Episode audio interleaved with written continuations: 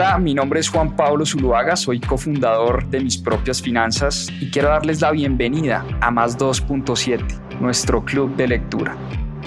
Durante 52 semanas leímos un libro todas las semanas y en este club de lectura van a encontrar la conversación de todo lo que aprendimos a través de la lectura. ¿Por qué más 2.7? En la región se leen menos de 2.7 libros al año y es una estadística que queremos combatir. Disfruten esta conversación y este aprendizaje que tuvimos a través de los libros. Bienvenidos. Bueno, parece que ya estamos acá en vivo. ¿Cómo están? Buenas noches. Bienvenidos a Club de Lectura en mis propias finanzas. Qué alegría volver a conectarnos nuevamente. El fin de semana pasado no tuvimos Club de Lectura, estaba de viaje estaba por allá en París, ya de regreso esta semana, otra vez firmes con el club. Me hacía falta, me hacía falta, les confieso que me hizo falta la semana pasada Clubcito de Lectura, pero bueno, mil gracias a los que ya se conectan, mil, mil gracias a los fieles de siempre, los que se conectan todos los domingos a este Club de Lectura y bueno, los que no, eh, o los que se conectan por primera vez, bienvenidos. Este es un espacio para hablar de muchos temas. Hablamos de historia, de economía, de finanzas, de emprendimiento, de historias chéveres, bacanas. Hoy vamos a hablar de psicología, por ejemplo. Hoy les tengo una gran sorpresa. Entonces, pues nada, es un espacio que nos gozamos muchísimo en mis propias finanzas. Yo personalmente me lo gozo hartísimo. Y de nuevo, muchas gracias por conectarse. Hoy voy a estrenar mi Kindle, el regalo que me dio Caro eh, de cumpleaños. Sin duda siempre preferiré los libros físicos, pero estoy matado, estoy feliz con el regalo de Caro, eh, nuevo Kindle, así que es primera vez que vamos a hacer clubcito de lectura con Kindle eh, y hoy vamos con un libro muy chévere em, que me gustó bastante de Martin Seligman, Learned Optimism en inglés, en español se llama Aprenda Optimismo. Lo vamos a poner acá el título del libro para los que se están conectando. Bueno, entremos en materia. ¿Quién es este personaje? ¿Quién es Martin Seligman? Porque este autor es considerado nada más y nada menos que el padre de la psicología positiva. Es un personaje que ya tiene 81 años, eh, tuvo una carrera muy exitosa, muy, muy exitosa, fue director del Departamento de Psicología de la Universidad de Pensilvania, un tipo muy influyente en el mundo de la psicología.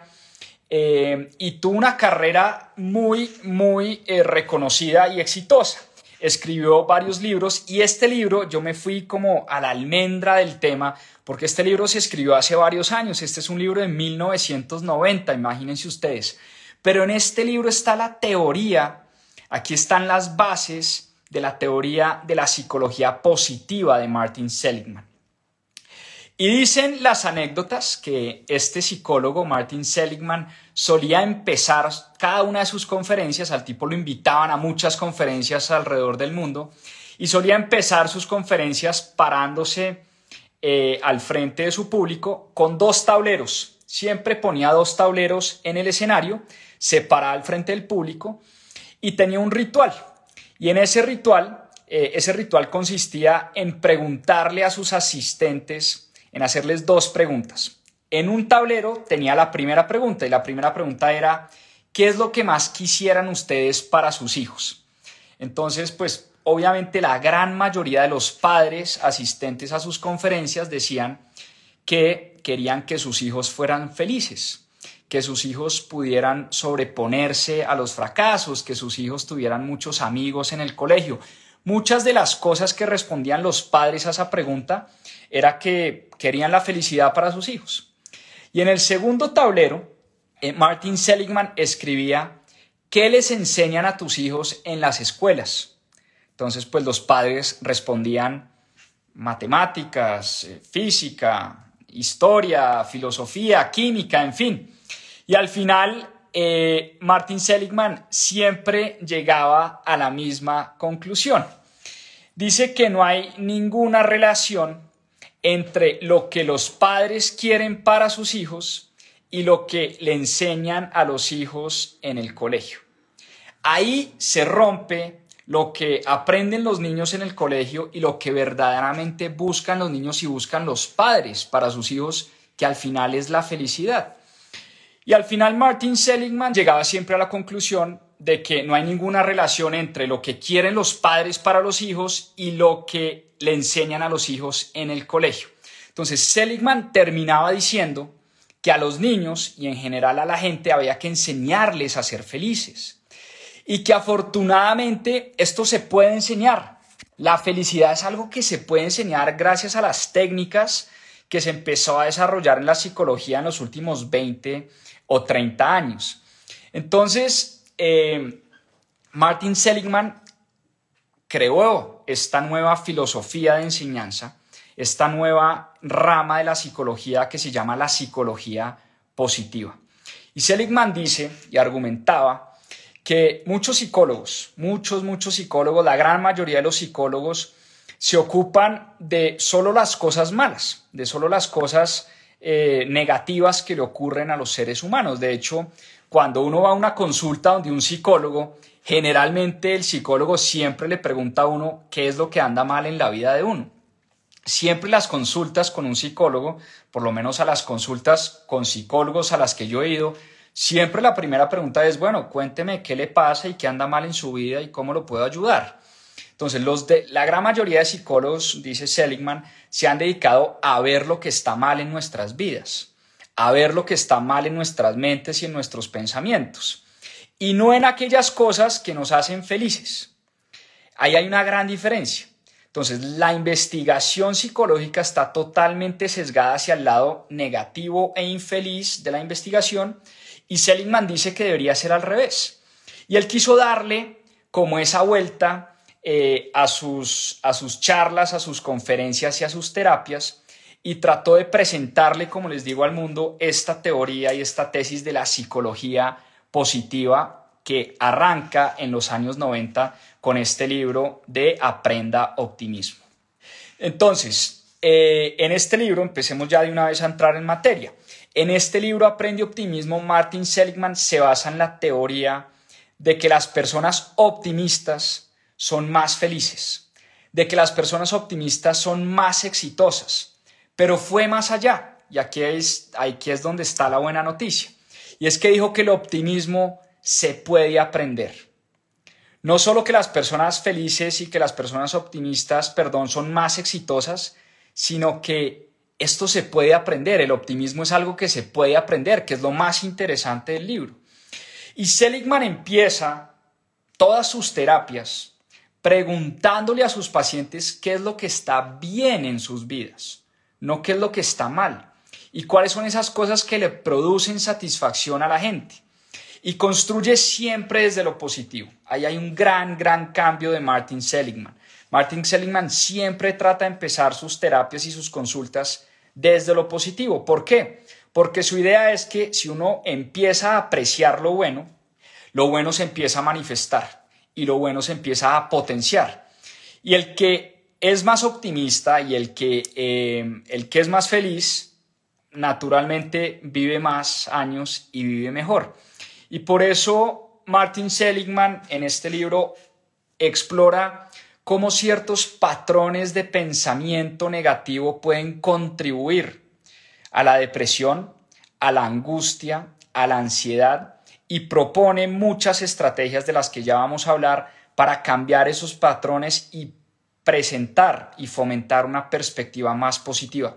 ¿Por qué me llama tanto la atención este libro? Y aquí les voy a hacer una confesión eh, supremamente personal, abierta y transparente. Es que eh, yo siento que yo soy negativo por naturaleza. Yo siento que muchas veces tiendo a ver el vaso medio vacío y no medio lleno. Y siento que eso en la vida me ha causado eh, pues mucha ansiedad, eh, bastante estrés en muchas ocasiones eh, y al final pues claramente no es bueno, no es bueno ni para la salud ni para muchas cosas de la vida. Entonces, hace, hace un tiempo me he venido como preocupando mucho más por este tema tratando de investigarlo a profundidad y he dado con varios libros bien interesantes y por eso me encantó haber llegado a este libro porque naturalmente, como les digo, tiendo a ser más pesimista que optimista, pero la buena noticia que encontré en este libro es que el optimismo se puede aprender y uno puede cambiar, uno puede cambiar esa, em, esa manera de pensar, esa manera de ver el mundo, esa manera de afrontar los problemas y de ver las cosas. Entonces, vamos por, vamos por partes. Hablemos de algunos conceptos fundamentales del libro. Primero, la explicación de las cosas de la vida de los pesimistas y de los optimistas. Martin Seligman presenta una idea y dice que las personas interpretan los eventos de su vida de manera muy diferente. Incluso mismos eventos y mismas situaciones, eh, una persona que es optimista ve las cosas muy diferente a, a una persona que se enfrenta a la misma situación, pero que ve las cosas de una manera muy pesimista. Y estas interpretaciones que le damos a las cosas que pasan en el mundo, a las cosas que pasan allá afuera, afectan no solo la forma en la que nos sentimos, sino la forma en la que nos definimos a nosotros mismos y en la forma en la que enfrentamos los desafíos y los problemas de la vida. Entonces hablemos de los pesimistas primero. Hablemos de las personas que tienden a ser como yo. Vuelvo y repito, tiendo a ser muy pesimista por naturaleza, pero es algo que estoy tratando de cambiar. Eh, la característica que nos define a nosotros los pesimistas es que tendemos a creer que los malos eventos van a durar mucho tiempo, ¿no? Segundo, eh, que esos malos eventos van a afectar muchas cosas que pasan en nuestras vidas, así sean cosas muy puntuales. Y tercero, que muchas veces eso que pasa es culpa nuestra es culpa nuestra. Entonces, si un negocio sale mal, es culpa nuestra y va a afectar mi salud, mi negocio, mi familia, va a afectar todo y además creemos que las cosas van a ir mal por mucho tiempo. Así es como muchas veces vemos las cosas los, los pesimistas. Em, los optimistas, por el contrario, cuando enfrentan ciertos desafíos, piensan que primero el fracaso es temporal y que las tensiones y los desafíos son temporales, que de ahí van a salir. Siempre creen que de ahí van a salir.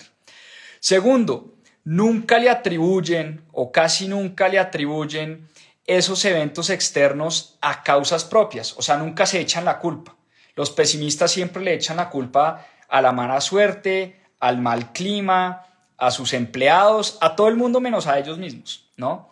Y eso al final termina siendo positivo. Eh, dice Martin Seligman. Y tercero, cuando se enfrentan a una situación difícil, los optimistas lo ven antes como un reto eh, y tratan mucho más duro de superar ese reto. O sea, los optimistas tienden a ser mucho más resilientes porque saben que de ahí van a salir, ¿no? Otro concepto importante del libro es el concepto de las tres P's. ¿Cuáles son las tres P's para que anoten? La primera, la permanencia la permanencia. La segunda, la personalización. Y la tercera, la pervasividad. ¿Sí? Eh, tres P's y vamos a hablar de cada una de ellas. Entonces, ¿cuál es la permanencia? Lo que les decía, los negativos, las personas pesimistas, tendemos a creer que los fracasos y las cosas malas que pasan en la vida van a permanecer por mucho tiempo van a permanecer por mucho tiempo. Y eso es lo que tenemos que tratar de cambiar. Tenemos que empezar a tratar de ver de que los fracasos y las cosas malas seguramente son temporales y que la vida es ciclos eh, y que cuando las cosas caen seguramente van a rebotar. Entonces, por un lado la permanencia. Segundo, segundo punto importante, la personalización. Como les decía, los pesimistas tendemos a echarnos la culpa por las cosas que pasan. Entonces, hay que dejar hay que dejar de echarnos siempre la culpa, hay que dejar de darnos tanto látigo y por el contrario pensar como piensan los optimistas y es que le echan la culpa a la suerte, le echan la culpa a un mal día. Ustedes ven, por ejemplo, cuando eh, un gran deportista pierde un partido, nunca, nunca dice es que soy un tronco, es que yo no sé jugar, es que yo no, yo no sirvo para esto, sino que dice no, fue un mal día, eh, no tuvimos suerte, la pelota no entró, eh, no le pegué bien hoy a la bola, pero pues son cosas que, pasan y es parte del juego y es parte del show y es parte del deporte. En fin, atribuyen las circunstancias no a temas personales, sino que tratan de atribuir las cosas a temas externos. Y segundo, em, la pervasividad, que quiere decir que los eventos permean los distintos aspectos de la vida. Como les decía, pues a veces uno tiende a creer que un evento chiquitico termina afectando todo. Y a mí me pasaba mucho cuando pelado, cuando tenía 15, 16 años, que era deportista de alto rendimiento, que cuando me iba mal en el deporte, no era capaz de extrapolar el juego como, como una cosa aislada, sino que cuando me iba mal en el deporte, el deporte terminaba afectando todos los aspectos de mi vida. Entonces peleaba con mi novia, llegaba de mal humor a mi casa, me iba mal en el colegio esa semana, no quería comer, o sea, casi que entraba en una depresión cuando me iba mal y jugaba mal y no era capaz de decir, no, es que simplemente tuve un mal día en mi juego y punto y lo dejo pasar, pero no tengo por qué afectar eh, las distintas cosas de la vida y los distintos aspectos de la vida. Eso es lo que Martin Seligman llama la pervasividad o pervasiveness. Y es que no dejemos que un aspecto puntual de nuestra vida, ya sea un negocio, eh, una pelea con nuestra novia o con nuestro esposo, eh, un argumento con nuestro socio em, en nuestra empresa, pues permee todos los distintos aspectos de la vida, ¿no? Eh, entonces eso es bien importante. Ahora, el optimismo, dice Martin Seligman, pues tiene muchas repercusiones en muchos aspectos de la vida. Y el libro tiene unos ejemplos fascinantes. Primero, en la salud. La salud se ha demostrado que las personas optimistas tienen mayores niveles de defensas. Su sistema inmune es mucho más potente, mucho más poderoso. Y por ende, como tienen más defensas y su sistema inmune es más fuerte, pueden combatir mucho más las enfermedades y tienen mejor salud. De hecho, él cita a un médico llamado eh, Madelon Visitainer. Bueno, no sé, Visitainer o Visitainer. Este médico encontró que el pesimismo hace a los seres humanos mucho más susceptibles de crecimiento de tumores y desarrollo de cáncer en el cuerpo. Una cosa impresionante. Por una, por una sencilla razón. Eh, dice que el pesimismo y los malos pensamientos afectan directamente las, unas células que se llaman las células T o las T cells, que son las encargadas de reconocer ciertos cuerpos extraños en, en nuestro cuerpo, ciertas células invasivas, algunos virus y algunas otras bacterias, y por eso ciertos pensamientos negativos y pesimistas terminan afectando el funcionamiento de las T cells, de las células T, y eso termina afectando nuestro sistema inmune, y eso termina incluso desarrollando tumores en, el cuerpo. Es impresionante cómo los pensamientos, eh, es una cosa hasta asustadora, cómo los pensamientos y esos pensamientos negativos recurrentes terminan afectando la salud física. Eh, uno a veces cree que esto es hechicería, pero, pero no, esto es ciencia. Les estoy hablando de un médico doctor que se puso a estudiar a muchos pacientes y se puso a estudiar sus tendencias psicológicas y cómo esa psicología tenía que ver directamente con la salud del paciente. Por el lado de la salud, comprobado que a los optimistas les va mejor. En el trabajo, también comprobado que en el trabajo la gente optimista rinde mucho más, rinde más fácil, la gente optimista lucha más. La gente optimista no se echa la culpa, no se da tanto látigo. Ve los retos de la vida como parte del juego, parte del show. Eh, no se deprimen con facilidad. Eh, de hecho, Seligman argumenta que el optimismo debería ser una de las características que buscas en un líder o en un gerente de tu empresa. Él dice que cuando uno está buscando un líder, un gerente, un gerente comercial, un gerente financiero, una persona que tenga una posición de liderazgo, uno debería buscar tres características principales. No solo que tenga aptitud, o sea, que sea bueno para el trabajo, cuál es su motivación, qué es lo que motiva a esa persona, pero la tercera, igual de importante, eh, es el optimismo de la persona. ¿Por qué? Porque está comprobado que la combinación de las tres cosas, aptitud, eh, motivación y optimismo, va a determinar el éxito de la persona en el trabajo. Y bueno, en el, en el libro hay unos tests, unas pruebas importantes y bien interesantes de cómo hacer para encontrar una persona optimista. Por supuesto, no voy a entrar en detalle en esas pruebas, pero bien interesante si uno está contratando gente para su equipo de trabajo, pues interesante saber eh, pues qué tan optimistas son y pues Martin Seligman propone una serie de pruebas para tratar de determinar qué tan optimista es una persona. En la política, ya que veo que andan acá eh, disparando como locos que ganó Javier Milei en Argentina, eh, pues bien, hablando de política, Martin Seligman se puso a estudiar con un experto en ciencia política llamado Harold Sulow, se pusieron a estudiar los dos todos los discursos presidenciales y todos los discursos de campaña de las campañas presidenciales, oíganme esto, de 1990, perdón, de 1900 hasta 1988. Se pusieron a estudiar 88 años de vida política, de discursos políticos, de campañas políticas, y encontraron que los candidatos Óiganme bien, que los candidatos que tenían discursos más optimistas y más positivos, los candidatos que le ofrecían más esperanza a sus electores, que le ofrecían como eh, esa fórmula de cambio y de esperanza, terminaron casi siempre victoriosos.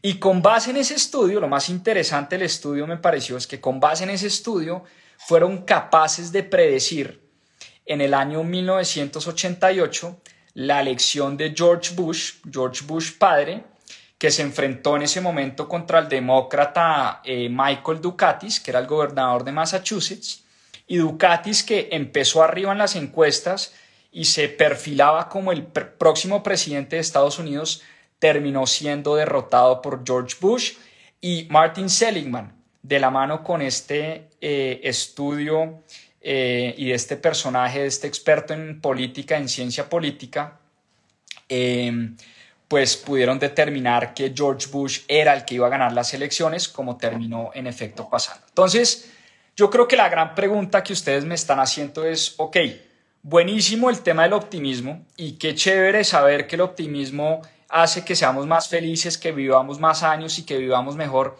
pero la gran pregunta es, ¿cómo hacer?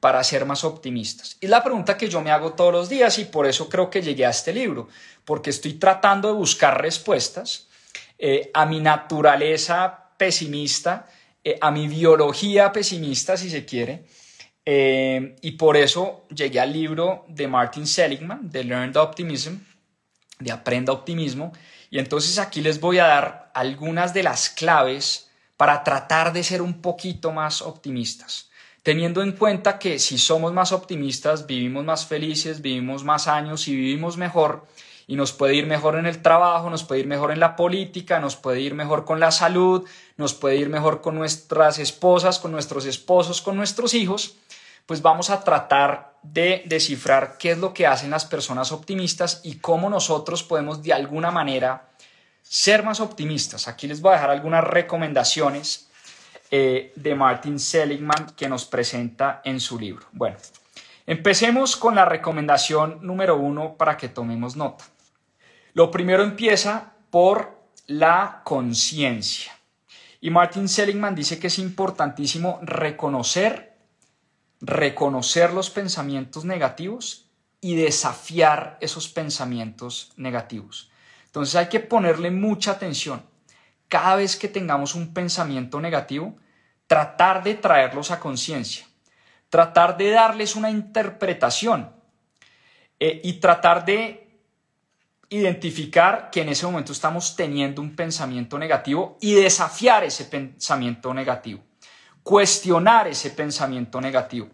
Y les, les voy al ejemplo que me vino a la cabeza cuando vuelvo y repito, yo era deportista de alto rendimiento en mis épocas de pelado y cuando me iba mal en el deporte, siempre decía, es que yo soy un bruto, es que yo no sé jugar, es que yo no sirvo para esto, o sea, le daba una importancia enorme a un evento y a un suceso demasiado aislado. Pudo ser un mal día, pudo ser un día de lluvia, pudo ser un día de mala suerte y pudo ser un día que, no sé, la noche anterior pude haber dormido mal, pero yo acrecentaba eh, e incrementaba el tamaño de ese pensamiento negativo. Entonces, hoy en día, cada vez que tengo un pensamiento negativo, trato de ser mucho más consciente y de desafiar ese pensamiento negativo y tratar de darle una interpretación distinta. Tratar de darle una eh, interpretación porque gran parte de la forma como vemos los aspectos de la vida y nos enfrentamos a los distintos retos de la vida tiene que ver con la conciencia tiene que ver con el conocimiento personal. Y como les digo, yo sabiendo que hoy en día, siendo mucho más consciente de que soy de tendencia al pesimismo y al negativismo, pues hoy en día trato de enfrentar esos pensamientos de manera diferente. Y aquí viene el punto número dos que nos menciona Martin Seligman, que es la práctica de la reatribución. ¿Y a qué nos referimos con esto y a qué se refiere Martin Seligman con esto? Cuando enfrentes un fracaso o una dificultad, dice Martin Seligman, trata de atribuirle ese fracaso y esa dificultad a un factor externo y a un factor temporal eh, y no a una característica temporal permanente. Entonces, en lugar de decir soy un fracasado, soy un perdedor, no sirvo para esto, atribúyele eso que pasó a otra cosa, no a que eres un fracasado y que no sirves para eso, sino que en esta oportunidad no tuviste eso, éxito, punto. Eh, más bien, ¿qué puedo aprender de esta experiencia? ¿Qué puedo aprender de esta derrota? ¿Qué puedo aprender de este fracaso? ¿Cómo puedo mejorar en el futuro? En vez de darnos tanto palo y tanto látigo, eh, más bien deberíamos observar esos fracasos, aprender de esos fracasos, escribir esos fracasos, analizarlos y darles un, em, un significado mucho más racional y no tan emocional. Entonces, ese es el punto número dos de Martin Seligman. Punto número tres, cambiar ese lenguaje interno.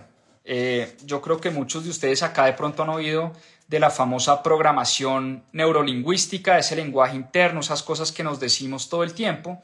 Él dice que hay que ponerle mucha atención como uno se habla a uno mismo. Hay que intentar reemplazar esos pensamientos negativos con afirmaciones mucho más positivas.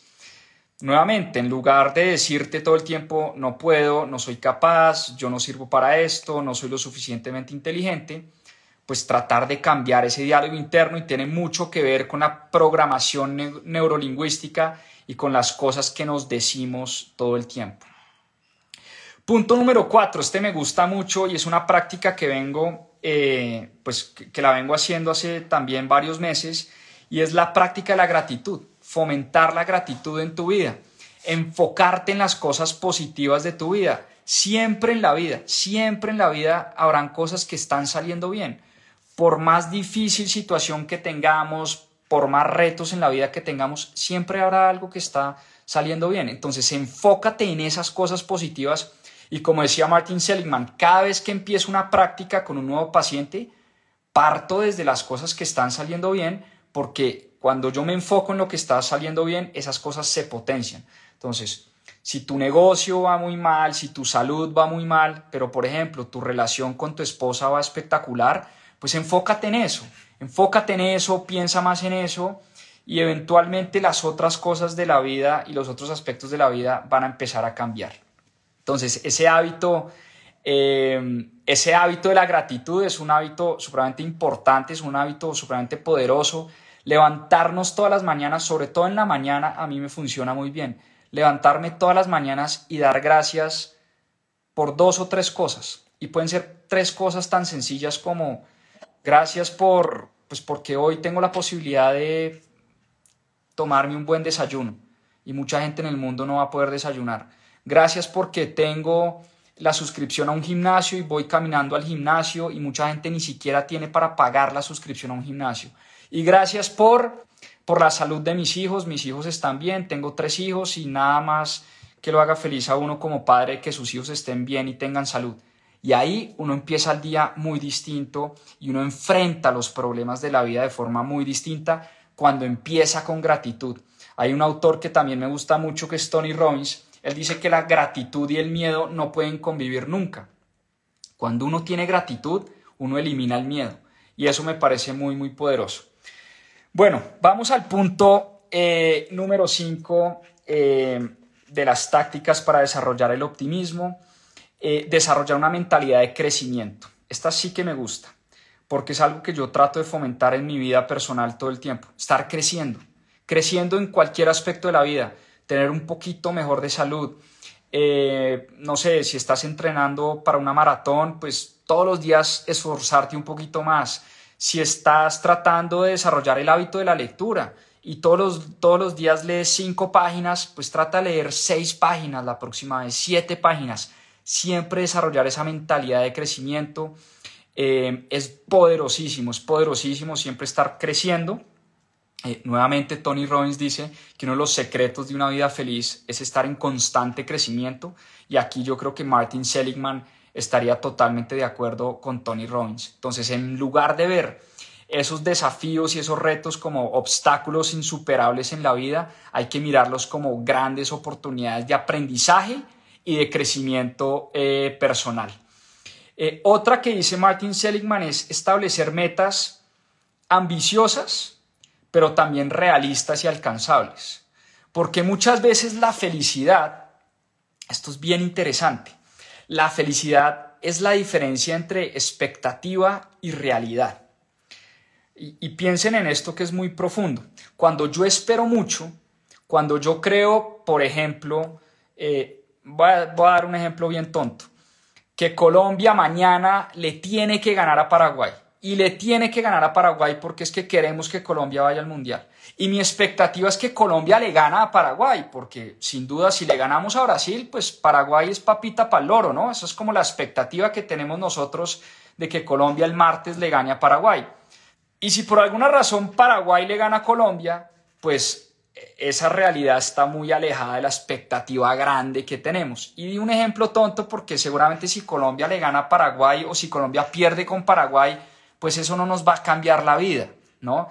Pero eso funciona para cualquier, eh, cualquier aspecto de la vida. La diferencia entre la expectativa y la realidad, y por eso Martin Seligman dice, claro que hay que tener metas en la vida, claro que hay que ser ambicioso y, apostar y, pensar en grande, pero trata también de que esas metas pues sean realistas y sean alcanzables, porque si no va a haber una brecha enorme entre la expectativa y de pronto si no llegas a cumplir esas metas, eh, la realidad. Entonces ahí puede haber un gap enorme, una brecha grande y puedes terminar pues, eh, pues nada, fomentando nuevamente esa actitud pesimista. Otra muy importante, número 7, aquí lo tengo anotado, rodearse de personas optimistas, rodearse de personas positivas. Ustedes no han visto que cada vez que uno se reúne de pronto con un grupo de amigos y cuando la conversación es el país va mal, la economía va mal, vamos a entrar en recesión, estoy triste, no, fue pucha, eh, ser papá es una pesadilla porque estoy cansadísimo y todo es negativo y todo es malo y la tasa de interés y la deuda está por las nubes y qué vamos a hacer. Eh, y uno se empieza a contagiar de ese negativismo. Y yo creo que yo he, hecho, yo he sido parte de fomentar conversaciones pesimistas y negativas con mis amigos y con la gente que me rodea y eso, eso está horrible. Eh, entonces uno lo que tiene que hacer es rodearse de personas positivas, tratar de rodearse de personas positivas. Las personas que te rodean pueden tener un impacto enorme en tu vida y en tu actitud. Enorme, enorme. Uno por ahí dice, por ahí dice, hay un dicho que dice que uno es el resultado de las cinco personas con las que más tiempo pasa. Imagínense ustedes pasarse el tiempo con cinco negativos, con cinco pesimistas, eh, pues seguramente uno terminará viendo el mundo como lo vemos los pesimistas, el vaso siempre medio, medio vacío. Entonces, si uno es de tendencia negativa y, pesimista, pues tratar de rodearse de gente distinta a uno, gente más positiva, más optimista. Y finalmente, eh, dice Martin Seligman, igual de importante es enfocarse en el presente, vivir el presente. Dejar de preocuparse tanto por el pasado, porque como dice el dicho, el pasado pisado, el pasado ya pasó y no hay nada que podamos hacer. Uno el pasado no lo puede cambiar. No hay nada que podamos hacer. Y también la ansiedad que genera el futuro. Y como decía Séneca, a veces sufrimos más en la imaginación que en la realidad. A veces sufrimos más en la imaginación que en la realidad. Entonces, para Martin Seligman es bien importante practicar esa atención plena practicar ese vivir en el presente. Eh, como decía Eckhart Tolle, no sé si han leído el libro de El poder de la hora, The Power of Now, tiene mucho que ver con esto. Y es, sufrimos mucho por las cosas que ya pasaron y sufrimos mucho por lo que creemos que va a pasar. Y eso afecta nuestra salud mental, eso afecta nuestra, eh, pues nuestra vida. Entonces Martin Seligman dice, em, preocuparse más por lo que podemos controlar hoy, por lo que estamos haciendo hoy y no por lo que va a pasar en un mes, en dos meses, en seis meses. Eh, entonces es más bien, en vez de preocuparnos por lo que no podemos controlar, la economía, las tasas de interés, la recesión, eh, hay muchas cosas que se salen de nuestras manos. La relación de Estados Unidos y China se sale de nuestras manos. Lo que haga la Reserva Federal con las tasas de interés se sale de nuestras manos. Eh, lo que pase, eh, quien, el que ganó, eh, que haya ganado en Argentina Milei en vez de Massa o Massa en vez de Milei, eso también a veces se sale de nuestras manos y lo que eso pueda llegar a tener de implicaciones en el futuro, se sale de nuestras manos. ¿Qué si tenemos control? ¿Sobre qué si tenemos control? No sé, cosas tan sencillas como la hora a la que nos levantamos, las veces que damos las gracias, la forma como tratamos a los demás, eh, la forma como tratamos a, nuestro grupo de trabajo, a nuestra esposa, a nuestros hijos, la forma como nos alimentamos, como tratamos a nuestro cuerpo, lo que le metemos a nuestro cuerpo, eh, la forma como nos ejercitamos todos los días. Eso sí está dentro de nuestro control y eso sí es preocuparse más por el presente, enfocarse más en el presente y por las cosas que uno puede controlar en vez de darle tanto poder a los factores externos, al pasado y al futuro.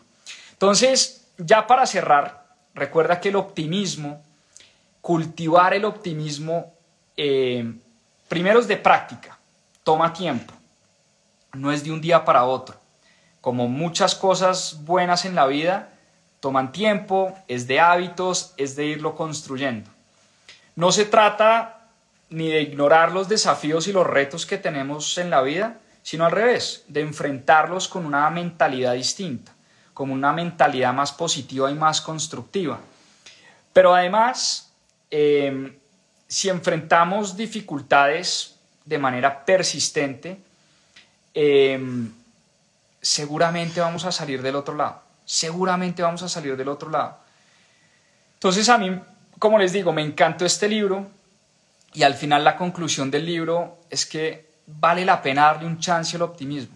Vale la pena sin duda darle un chance al optimismo porque recuerda que los optimistas viven más tiempo, viven más felices, viven mejor, tienen mejores relaciones con sus parejas, con sus hijos. Los optimistas, a los optimistas les va mejor en el trabajo. Los optimistas tienen mejor salud, tienen menos infartos, les da menos cáncer. Eh, vale la pena cultivar este hábito del optimismo. Es algo en lo que personalmente estoy trabajando, trabajando durísimo. Eh, y por eso a mí me encantan los libros. Háganme ustedes el favor, leer este libro es como sentarse en una consulta y en una terapia con Martin Seligman, el padre de la psicología positiva. Yo cuando leí este libro me sentía en una terapia con Martin Seligman. Obviamente, pues no es lo mismo tener al personaje al frente y pagar una consulta y conocerlo personalmente, pero a través de los libros y a través de la lectura es como si estuviéramos teniendo una terapia con el personaje y la propuesta que nos hace Martin Seligman es, vale la pena ser optimistas, pero sobre todo el optimismo se puede trabajar, el optimismo se puede mejorar. Y los pesimistas como yo podemos llegar algún día a ser optimistas y en eso estamos trabajando. Así que con ese libro los dejo hoy. Aprenda optimismo. Martin Seligman, el autor, está piñado el nombre del libro y el nombre del autor para que se lo guarden, se lo lean, estudien a este personaje que es supremamente interesante, compren sus libros, lean sus libros, profundicen en las teorías y en las tesis de Martin Seligman porque vale la pena. Es algo a lo que vale la pena eh, dedicarle tiempo. Nada, con eso los dejo. Espero les haya gustado hoy el club de lectura. Feliz de volver a estar acá conectado con ustedes los domingos en las noches y nos vemos el otro domingo con una nueva historia, eh, con una nueva historia a través de la lectura y a través de los libros. Les mando un fuerte abrazo, vamos a sacarla del estadio esta semana, vamos con toda a romperla en los negocios, a romperla en la vida, con la familia, eh, a sacarla del estadio con nuestros proyectos y como decimos acá siempre, a seguir aprendiendo. Muchas, muchas gracias. Que descansen. Feliz noche. Un abrazo.